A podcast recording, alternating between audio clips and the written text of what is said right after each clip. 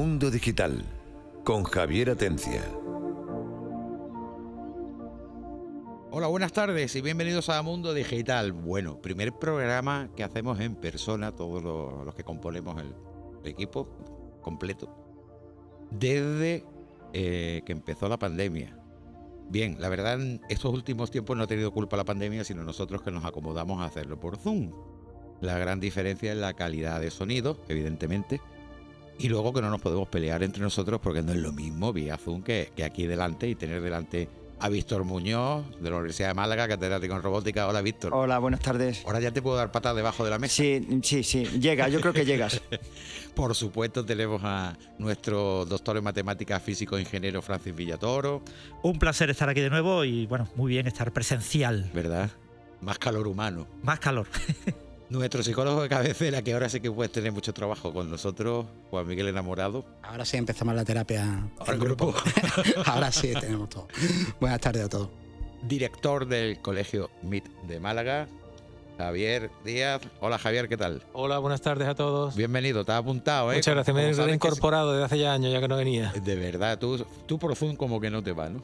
No, yo prefiero lo, presencial. De ya, hecho, ya veo, y- porque sido el primero que hay cariñitos, fuera. sí, claro. Claro. Estamos aquí en contacto más íntimo. Juan Antonio Romero. Hola Juan Antonio, ¿qué tal? Hola, me, me gusta mucho el atrezo que hemos- tenemos porque es que estoy por. Bueno, parece una barra de bar, estoy por pedirte una birra o algo. Bueno, abajo hay una cafetería. Nada, bueno, tenemos en Y cuenta. hay que decir, ha hecho bien porque quiero recordar que eh, he conseguido sacarlos a todos de casa gracias a la fábrica del videojuego, EVAD. Ya saben que está aquí en Málaga, bueno, también ya han abierto en más sitios. Y bueno, pues como son amigos míos, les dije, oye, ¿me dejáis un huequecito allí en vuestras mega instalaciones para grabar el programa? Porque es que en la emisora no cabemos. Por supuesto, y la verdad se han portado estupendamente bien y, y, ya digo, mm, no sé ni cómo darle las gracias, por lo menos diciéndole eso, ¿no? Que muchas gracias en público, que gracias a ellos he sacado a estas criaturas de su casa. Hacía falta. y que bueno, pues estamos muy contentos y además las instalaciones donde nos han montado la emisora está fantástica. Creo que habrá que hacer alguna foto y subirlo a las redes, Juan Antonio. Venga, claro, habrá que hacerla. Bueno, no me quiero saltar a nadie. A ver, sí, a Antonio Sevilla, subdirector de mi school. Hoy vienes con tu jefe, ¿no? He puesto la otra punta Sí, por- para que haya distancia porque estamos todos los días Sí, juntos. a veces en todos sitios Lo que pasa es que además estoy viendo que vosotros ponéis filtro en Zoom o, o algo porque lo- el careto que tenéis Somos más aquí feos, no, no es el mismo que, que a través de la, de- del, del monitor. ¿eh? Bueno, otro colaborador más que ya se hizo permanente, eh, David García. Sí. Él es eh, experto en astronomía. Bueno, ¿cómo es? Experto universitario Experto en. universitario en astronomía observacional. Bueno, y más cosas, que ya Sí, hablamos en programas anteriores. Porque a medida que vayamos hablando temas que te, que te toquen, pues mira, vamos desvelando tu vida privada que tela. Encantado. y tenemos a nuestro invitado especial. Bueno, ah, también tenemos a José Pérez Soler, aquí eh, a mi ladito, hola Demi, Hola, buenas tardes. que es nuestro eh, administrador de sistemas. No sé para qué queremos un administrador de sistemas en el programa, pero bueno, ya que está, ¿verdad? y a nuestro invitado especial de hoy, porque vamos a hablar de un tema sobre telescopios robóticos. Alberto Castro Tirado, que de eh, Alberto es del Departamento de Física Estelar del Instituto de Astrofísica de Andalucía, del Consejo Superior de Investiga- de Investigaciones Científicas. Ahí queda. Y tendrían que ver, Alberto, eh, todos los descubrimientos que ha hecho a lo largo de su carrera, que luego los hablaremos. Pero además Alberto tiene otra cosa, es que pertenece a un, a un grupo que se llama, ah, bueno, dirige eh, lo que se conoce como BOTES. Se escribe B-O-O-T-S y se lee BOTES. Alguien dirá, ¿se dice BOT? No, BOTES, ¿verdad Alberto? Correcto, correcto. Correcto. Antes ¿Qué? que nada, un placer estar con vosotros esta tarde. Con todo más- este elenco. de- Más para nosotros que sabemos que, personas. que tiene un montón de proyectos y algo importante en Málaga que va a ocurrir, esperamos que pronto, que creo que le va a gustar mucho a la gente. Decía que BOTES es la red global de telescopios robóticos. A ver, estamos mezclando dos conceptos que a todo el mundo le gusta. Los telescopios y lo robótico. Pero eh, una red global. Red global implica el mundo entero, ¿no? Correcto, correcto, correcto. Esa fue mi idea, mi sueño hace 24 años, cuando ya estaba harto yo de estar trasnochando y recibir alertas en mi teléfono móvil vía SMS de fenómenos astronómicos como explosiones de estrellas y tal. Y, eso de levantarse a las 3 de la mañana y intentar alertar eh, por teléfono a los observatorios españoles y de otros puntos del planeta para que rápidamente le hicieran observaciones a uno para poder captar la luz de esas estrellas que estaban explotando en ese momento según registraban los satélites, pues al final eh, quemaba mucho porque ya no dormías en toda la noche. Entonces, solución, que los telescopios reciban la alerta solo, eh, que ellos hagan las observaciones y que al día siguiente yo me encuentre las observaciones hechas y pueda seguir plácidamente durmiendo.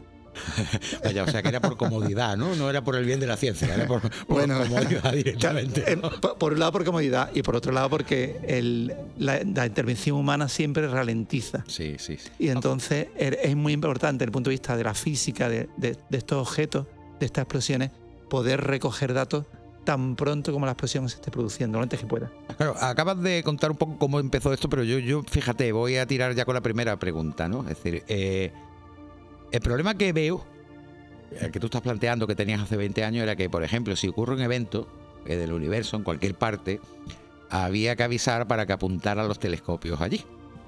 Claro, y eso era. se- el evento podía durar mucho o podía durar muy poco. Y Muy- tu preocupación era. ¿cómo hago para que no se nos escape nada, no? Exacto. Entonces, ¿cómo funcionan los telescopios robóticos de la red Botes? Pues concretamente de una manera muy, muy rápida, eso es fundamental. Los telescopios que tenemos, el primero lo instalamos aquí en España, en el año 98, en, en la sede del Instituto Nacional de, Técnica Aeroespacial en Huelva, el INTA, que se llama. El segundo ya me lo traje aquí a Málaga. Está y sigue estando en el Instituto de Hortofruticultura Subtropical y Mediterránea La Mayora. Eh, el edificio está aquí ya en el campus de la UMA eh, uno de los edificios, pero digamos la finca experimental donde se originó Instituto de Investigación está en Algarrobo Costa. Entonces, hace 20 años había mucha menos luz que ahora y la calidad de la imagen era buena. Todavía podemos hacer descubrimientos allí, aunque a pesar de la contaminación lumínica, ¿no? Entonces, eh, pues la ventaja es eso, ¿no? Que en cuestión de segundos podemos tener los telescopios eh, apuntando al cielo tras recibir una alerta de los satélites. Eso antes era impensable, antes tardaba como mínimo 5 o 10 minutos. Y había veces que tenías que pelearte con el astrónomo de turno que estaba en el telescopio para convencerle contra reloj de que dejara entre manos lo que estuviera haciendo, que era mucho más importante apuntar a esta zona del cielo que yo le estaba diciendo. Y eso no era fácil, porque a veces hasta incluso te insultaban. Yo he tenido, yo he tenido ocasión de ver funcionando precisamente a, que hay aquí en Málaga. Sí.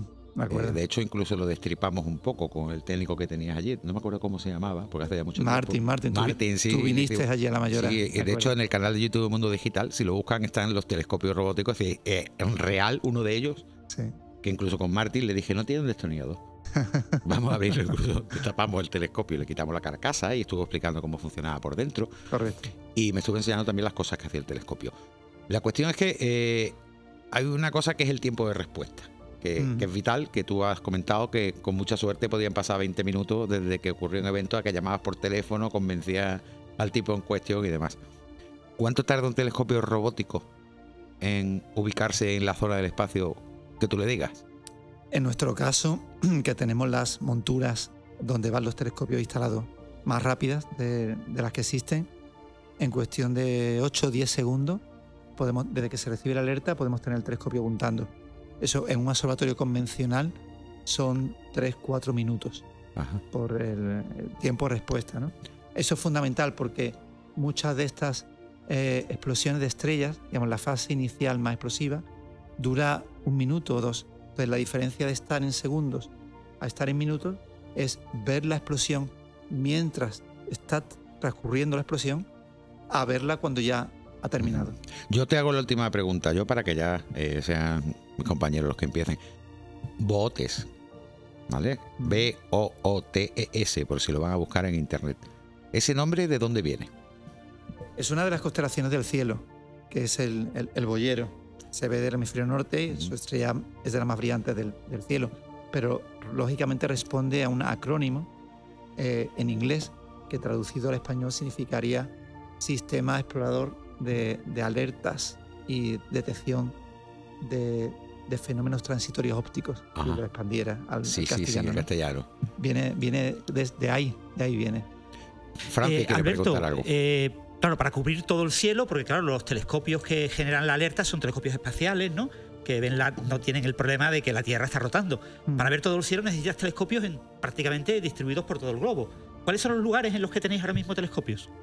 Pues El último que nos queda ya está ahora mismo embarcado en un contenedor eh, que va hacia Chile. Eh, ese va a ser el último, pero previamente, después de los dos de España o tres, incluimos el de Sierra Nevada, eh, nos fuimos a Nueva Zelanda, que es el sitio más lejano que podíamos irnos, en las antípodas. Después nos fuimos a, a China.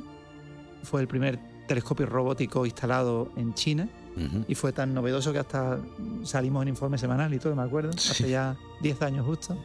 Luego México, con México ya cubrimos el hemisferio norte, ¿no? De tal forma, si, si uno viera la Tierra desde el Polo Norte, eh, los telescopios situados en, en España, en México, concretamente Baja California y China, cerca ya de- de- del Tíbet, están equidistantes 120 grados justo. Ajá. O sea que cuando en, en uno cae la noche, en otro, digamos, eh, acaba de amanecer y así no podemos hacer observaciones continuadas durante 24 horas. Eso es muy importante. Juan Antonio Romero, quería Eh, preguntar algo. Yo tenía varias preguntas a la cabeza, la verdad, que la que intento ligera. Eh, primero, eh, la gente normal que tenga, yo sé, hay gente que tiene su cúpula con su telescopio y demás, supongo que no sé si podrán participar en ese tipo de historias. Y otra cosa importante, si los telescopios ¿no? están con- interconectados entre sí mismos, ¿no era posibilidad que si están centrados en un punto donde está ocurriendo algo, a lo mejor se pierda? Es raro, ¿no? Supongo que el tiempo. Pero se puedan perder otra cosa y están sincronizados todos, casi todos en el mismo punto, buscando algo concreto siempre. ¿O Eh, por supuesto, allí, digamos, eh, la importancia de esta red de telescopios radica en que funciona como un único observatorio y ahí está eh, el trabajo desarrollado por, por nuestros colegas de la Universidad de Málaga, con los que llevamos trabajando desde hace muchos años. Víctor está aquí, es uno de ellos. El ro- robótico, Víctor. Y, y- y- y- y conjuntamente con ellos hemos diseñado un planificador que lo que hace es, digamos, eh, optimizar a qué telescopio de los siete le encarga cada tarea, de tal forma que eh, se sincronicen entre ellos y que si observan el mismo objeto, pues uno observe, en un, por ejemplo, en el óptico y el otro observe en el infrarrojo. Y de algún modo ha- hagan observaciones complementarias. Eso es muy novedoso y eso eh, hasta ahora el equipo conjunto que tenemos entre el Instituto de Astrofísica de Andalucía y, la, y el Departamento eh, de Ingeniería de Sistema Automática, la Escuela de Ingenieros Industriales, ha conseguido esto que yo creo que somos el único equipo, Víctor, tú tienes culpa de ello también, que, que lo hemos logrado en el planeta, ¿no? Yo mi pregunta iba por ahí, desde el punto de vista de la ingeniería. Habla de una red de telescopios conectados y era que me creo que, que explicase la complejidad, porque cada telescopio es de un fabricante eh, distinto, mm, había que hacer que se comunicasen, había que hacer algo que distribuyese el trabajo, y era que me, me gustaría comentar la, la complejidad incluso logística de todo eso. Eh, sin duda, sin duda, sin duda. Eh, eh, concretamente en España, lo que dice Víctor tiene razón, los, telescopios de la primera estación son distintos de las siguientes estaciones. La estación de Huelva son telescopios más pequeños, pero con mayor campo. Y los, telesco- los telescopios, en Málaga el que hay, el segundo, digamos, es totalmente distinto, es de mayor diámetro, 60 centímetros, y ese es el que hemos ido, el que está en la mayor, es el que hemos, hemos ido replicando en todo el planeta, en todo el planeta. Entonces, eh, eh, es complejo, digamos, sobre todo, sincronizar el telescopio, los telescopios de España, el de Huelva y el de, y el de Málaga. Pero es muy bonito porque el telescopio de Huelva, o los telescopios de Huelva, porque en Huelva, digamos, hay tres sistemas distintos, lo que, ha- lo que hacen es monitorear el cielo y descubrir si hay cosas nuevas en el cielo. Y se lo mandan al telescopio de Málaga. Se comunican entre sí.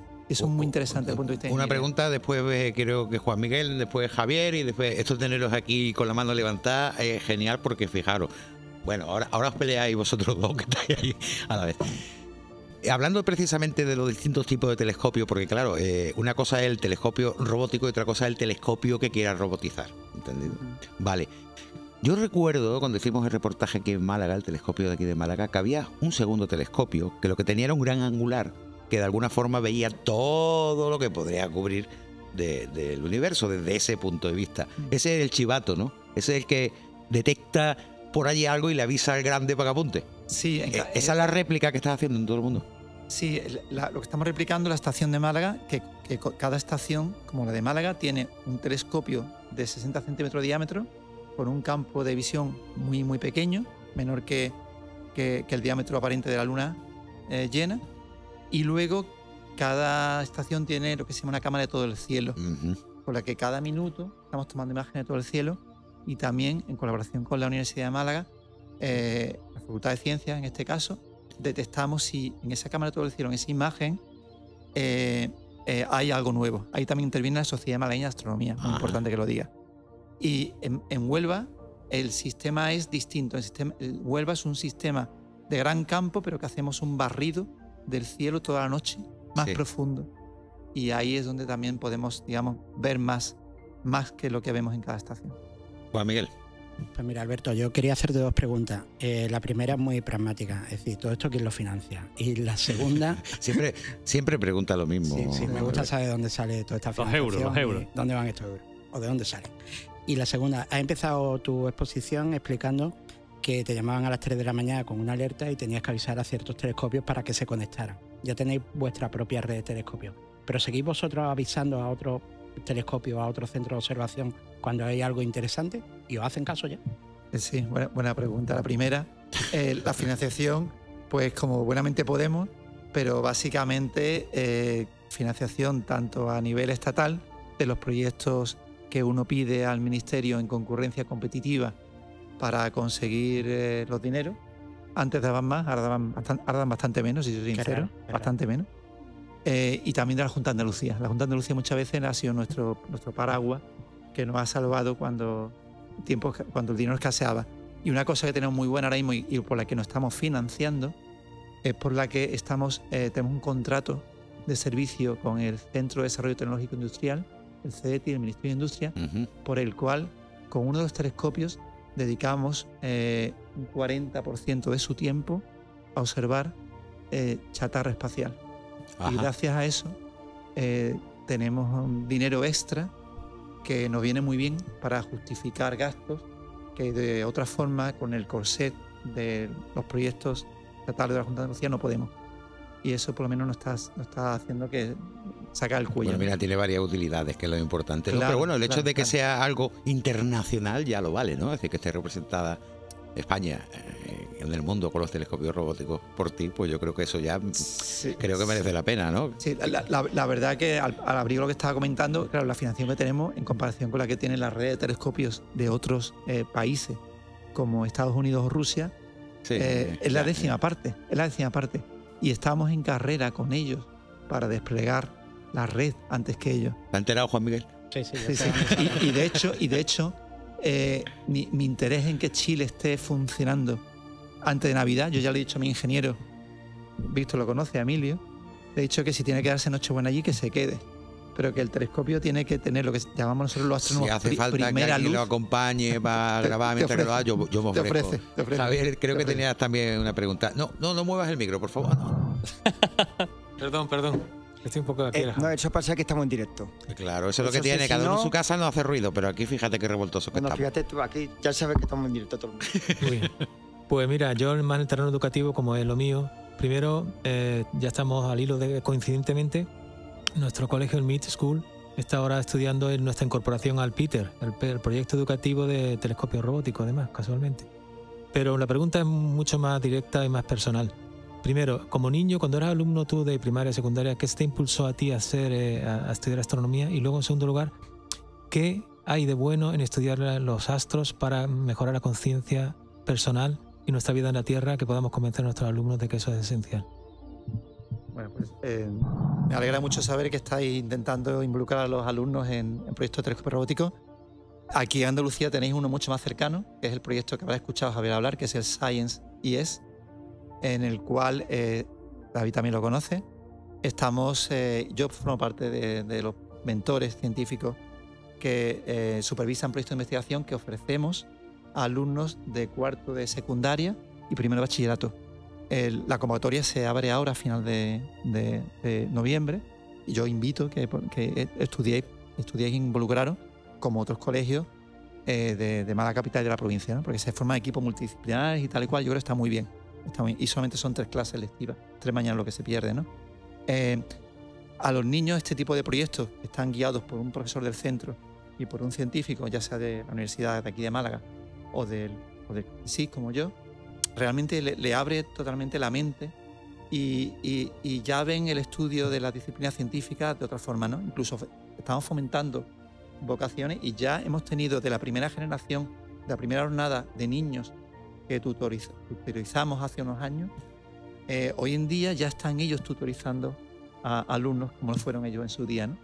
Creo que esa iniciativa es muy buena y yo animo a que en vuestro colegio, como en el colegio que yo estudié, en Los Olivos, pues involucréis. ¿no? Allí en Los Olivos desde hace varios años están y yo invito a- al MIT que también os unáis a la iniciativa y forméis grupos interdisciplinares de varios proyectos y que los alumnos de vuestro colegio estén varios y colaborando y formando grupos con alumnos de otros colegios, tanto de la capital como de la provincia. Muy, muy enriquecedor. Para los niños el poder investigar el universo, us- usando por ejemplo los telescopios robóticos, porque ellos, una de las sesiones es venir allí a la Mayora y, y ver el telescopio in situ. Y luego le damos acceso al telescopio de Málaga. Y ellos mismos de sus casas pueden hacer observaciones. Fabuloso. Fabuloso, porque luego nosotros le planteamos un proyecto. Este año va a ser el- la colisión del- de la misión de- de- del lanzador de DART contra asteroide, 10 el asteroide Dimorphos. Le vamos tenemos imágenes muy bonitas post impacto durante las siguientes eh, semanas, viendo cómo se produce un aumento de brillo y disminuye.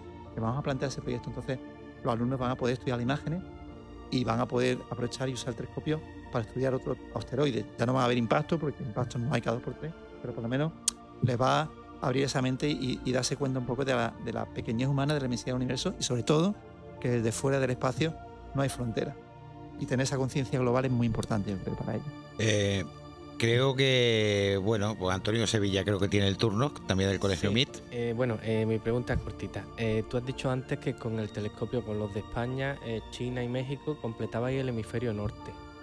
Y has dicho que os queda Chile. Entonces, mi pregunta es, ¿eso es porque os queda una parcelita de espacio que todavía no controláis en el, eh, desde el hemisferio sur? ¿Y, y qué, qué parcela es?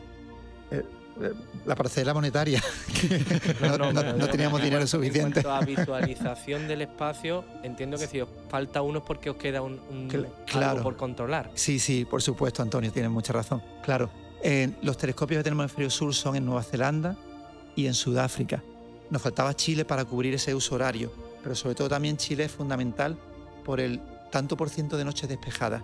En Nueva Zelanda el sitio es, es estratégico, es fabuloso, porque está ya, digamos, el, eh, metido en el Pacífico Sur y no hay solamente hay un observatorio en Nueva Zelanda, con lo cual, digamos, tenemos ahí una, una un uso horario magnífico para estudiar los fenómenos que acontecen durante la noche y que en pleno Pacífico Sur, cuando de noche no hay otro observatorio. El problema, el precio a pagar es que más de la mitad de las noches están nubladas. Eh, ya quisieran ellos tener el tiempo que tenemos aquí en la Costa del Sol. en Sudáfrica eh, tenemos mejor tiempo, pero hay, por ejemplo, ahora tenemos un mes de noviembre entero, es, eh, está nublado. Es algo así con lo que pasa en China. En China, con el monzón, desde junio a septiembre no nos comemos una rosca. Está nublado, nublado, nublado. Echaremos en falta en Asia otra estación, quizá más al norte, tipo Mongolia, o más metida hacia lo que es el Cáucaso. ¿no? Y en Chile, donde vamos, es el desierto de Atacama, donde, está el- donde se va a instalar el mayor telescopio del mundo que está en construcción, el ELT. Entonces es un sitio que me han dicho que como mucho llueve un día al año. Un día al año.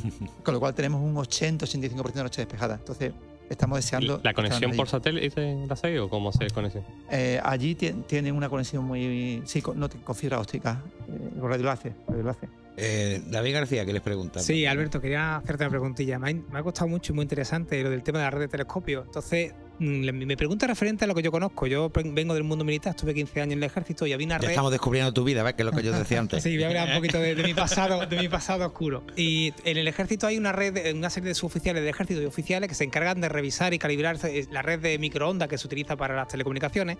Y claro, quiero saber cómo abordáis vosotros eso en la red BOTES. Eh, ¿Quién revisa esos telescopios tan lejos? ¿Quién se encarga de todo eso? ¿Cómo lo lleváis? ¿Cómo lo coordináis? Sí, eh, una buena pregunta también. Pues, eh, como dice el ingeniero de mi, de mi equipo, Emilio, tenemos más telescopios que personas.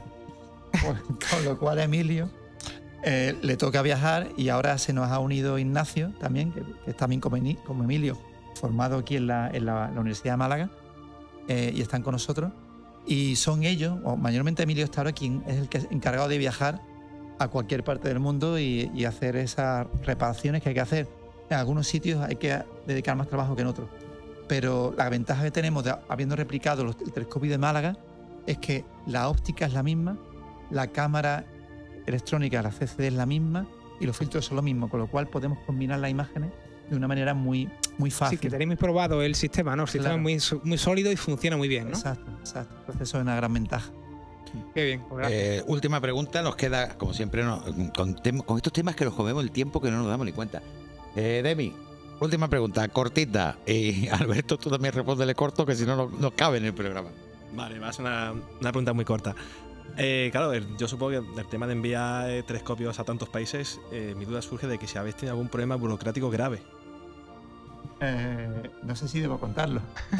Hombre, yo qué sé, mientras que no te metas con China me vale. Ya contesté. Bueno, yo, yo te puedo decir que alguna vez he tenido que pagar la, la aduana con mi tarjeta de crédito y lo que no te puedo contar es cómo he podido recuperar dinero luego, claro.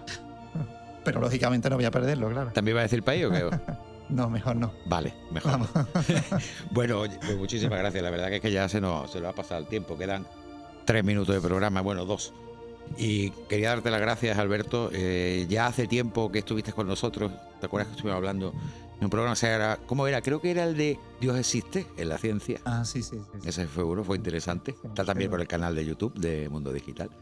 Y me gustaría pues, poder contar contigo pues, para hablar de, de más temas relacionados con el espacio, o de la física, o de la robótica. Porque bueno, nos gusta siempre tener gente pues, como, como los, que, los que están aquí conmigo. Como por ejemplo Víctor, Francis, Juan Miguel, Alberto, eh, David, eh, Antonio. Javier Díaz, que está muy callado hoy, porque claro, hoy ha, sido casi que visita sorpresa. No lo tenía yo muy claro si venía o no. Y bueno, pues eh, de nuevo, darte las gracias. También darle las gracias a nuestra audiencia. Recordarles que el programa lo pueden oír. Hay dos programas a la semana, uno los martes y otro los jueves a las 7 de la tarde. Y, y son dos temas diferentes, no es una repetición. Así que si quieren oír dos veces a la semana Mundo Digital, pues ya saben lo que tienen que hacer. Pero no se preocupen, porque si se lo pierden, también en Spotify lo pueden buscar. Busquen Mundo Digital en Spotify y les va a salir no solo este programa, sino también los anteriores. Muchísimas gracias, muchísimas gracias a EVAD, la fábrica del videojuego, por cedernos las instalaciones y por supuesto muchísimas gra- gracias a nuestra casa Es Radio.